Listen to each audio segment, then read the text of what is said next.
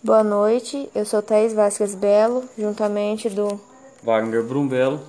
Somos alunos da Unibras, Faculdade Quatro Marcos, e hoje vamos apresentar um trabalho de grandes culturas. Vamos falar do feijoeiro comum, facelos vulgares. O feijoeiro comum é um dos pratos mais conhecidos e tradicionais da culinária brasileira, pois além de ser uma excelente fonte de proteína, os grãos também são compostos por carboidratos e minerais. Em especial, podemos citar o ferro, que é muito importante para o bom funcionamento do organismo. Centro de origem e dispersão. Centro de origem se deu nas Américas. No Antigo Egito e na Grécia, os feijões eram cultivados e cultuados como símbolo de vida. Já em Roma, os antigos romanos utilizavam feijão em festas gastronômicas e também como forma de pagamento de apostas. Já existia um registro de, do cultivo dessa leguminosa na antiga Troia. Evidências mostram que o feijão era o prato favorito dos robustos guerreiros troianos. Historiadores atribuem essa vasta disseminação do feijão no mundo em decorrência de guerras, pois essa era o alimento principal da dieta dos combatentes em marcha. Importância econômica. Mesmo sendo uma cultura considerada de subsistência e de produção familiar, o cultivo dessa leguminosa é crescente, pois com isso agricultores considerados tecnificados e que dispõem de maior quantidade de terras, maquinários e investimentos para ser aplicado ao cultivo tornam a produção dessa leguminosa mais promissora. Assim, o Brasil se torna um dos maiores produtores de feijão do mundo e de maior importância socioeconômica devido ao grande volume de mão de obra que emprega durante o ciclo da cultura. Produção: O Brasil é o maior produtor de feijão comum do mundo. Os estados do Paraná, Minas Gerais e Bahia são os principais produtores, o que corresponde a quase 50% da produção nacional.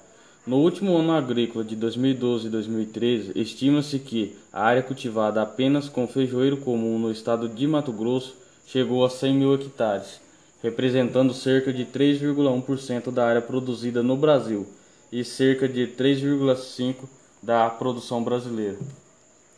Morfologia floral. A flor do feijoeiro é formada pelo cálice e corola. O cálice é verde e a corola composta de cinco pétalas que podem ser brancas, rosadas ou violáceas. O estandarte é a pétala maior e as asas são as duas menores. As outras duas, soldadas uma a outra, formam a quilha. A quilha é retorcida em forma de espiral e no seu interior se encontram o androceu e o gineceu, que são os órgãos masculino e feminino, respectivamente. O androceu é formado de dez estames, sendo nove aderentes pelo filete e um livre. O gineceu é unicarpelar, com ovário estreito e alongado. Os óvulos se encontram em linha dentro do ovário. Na extremidade superior do estilete se encontra o estigma, que possui pelos na face inferior, úteis para reter os grãos de pólen por ocasião da polinização. As flores do feijoeiro não são isoladas, são agrupadas em uma haste que sustenta os botões florais. Esse conjunto é a inflorescência floral ou racimo floral. Fruto: O fruto é uma vagem formada por duas partes, denominadas valvas, uma superfície superior e outra inferior. Pode ter uma forma reta, arqueada ou curvada e a ponta ou extremidade denom denominada ápice, ser arqueada ou reta. A cor pode ser uniforme ou não, isto é, pode apresentar estrias de outra cor e va variar de acordo com o grau de maturação, vargem matura, var madura e completamente seca, podendo ser verde, verde com estrias vermelhas ou roxas, vermelhas, roxas, amarelas, amarelas com estrias vermelhas ou roxas. Hábito de crescimento. A planta do feijoeiro pode ser dos tipos 1, 2, 3 e 4. Tipo 1. Ele tem um hábito de crescimento determinado, arbustivo e porte ereto. Tipo 2. Hábito de crescimento indeterminado, arbustivo, porte da planta ereto e caule pouco ramificado. Tipo 3 hábito de crescimento indeterminado, porte semi-prostrado, com ramificação aberta. E tipo 4, hábito de crescimento indeterminado e planta trepadora ou enredadora. Variabilidade na cor do tegumento do grão. A cor do tegumento do grão apresenta ampla variabilidade de cores. O tegumento pode, pode ser de cor uniforme ou possuir mais de uma cor, distribuídas em forma de estrias, pontuações ou manchas. Pode, pode ser de cor brilhante, opaca ou apresentar nuances. Diferen as diferenças das características externas apresentam pelos, pelo, apresentadas pelos grãos são usadas para classificar os grãos em tipo, tipos comerciais, como carioca, preto, mulatinho, roxo, entre outros. Estádios de desenvolvimento da planta de feijoeiro. V0, onde ocorre a germinação. V1, ocorre a emergência. V2, aparece as folhas primárias. V3, apresenta a primeira folha composta aberta. V4, apresenta a terceira folha triofoliolada aberta, R5, ocorre a pré-floração, R6, ocorre a floração, R7, haverá a formação de vagens, R8, haverá o enchimento das vagens e no R9 a maturação. Variedades disponíveis: feijão branco, feijão carioca, feijão cavalo, feijão fradinho, feijão jalo, feijão preto, feijão rosinha e feijão vermelho. Bioclima. Por ser uma cultura de ciclo curto, em cerca de 90 dias, o feijão pode ser cultivado por até quatro safras em um único ano.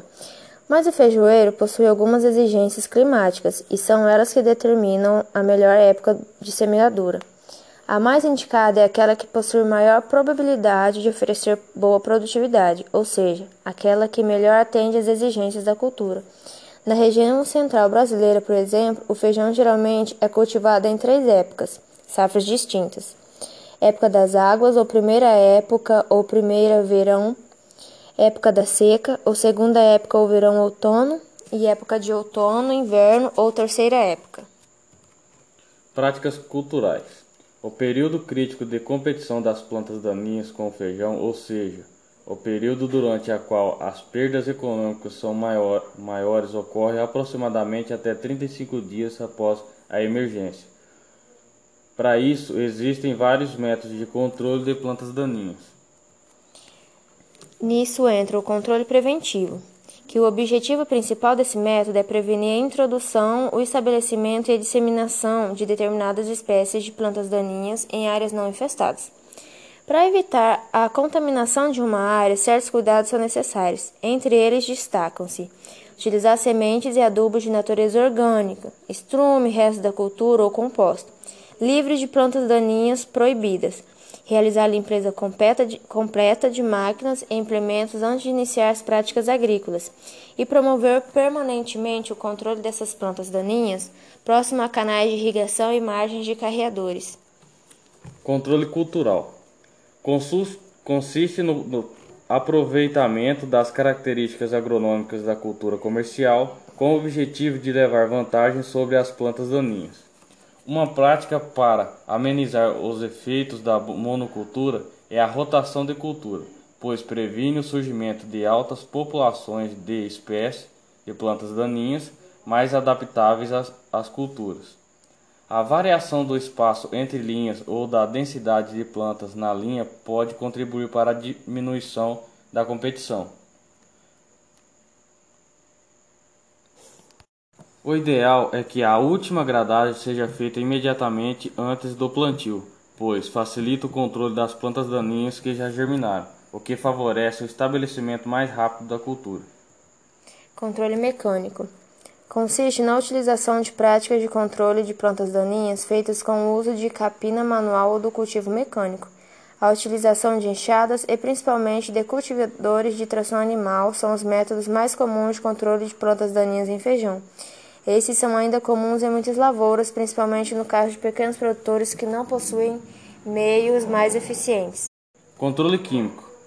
Nesse método são utilizados os herbicidas que podem ser classificados em plantio incorporado, pré-emergente e pós-emergente.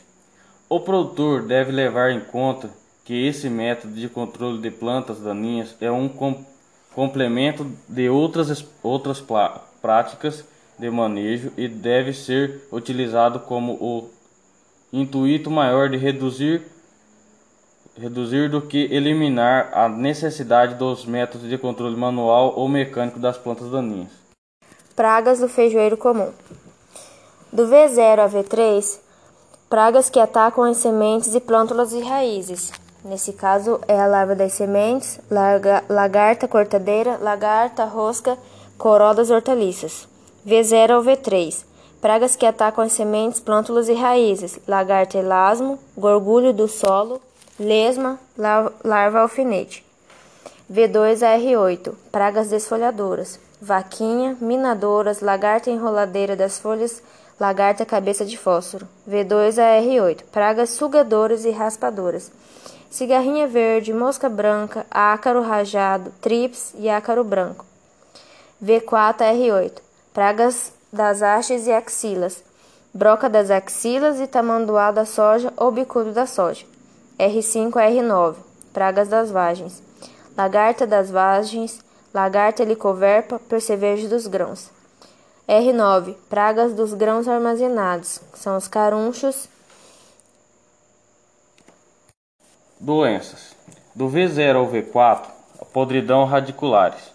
Murcha do esclerótio, podridão cinzenta do caule, do V0 ao V4, podridão radiculares, podridão radicular do risoctonia e podridão radicular seca. Do R5 ao R8, murchas vasculares, que é a murcha do fusário e a murcha de curtobactério. V4 ao R8, mancha das folhas e vargens, atracnose, vírus do mosqueado suave do calpi e mela.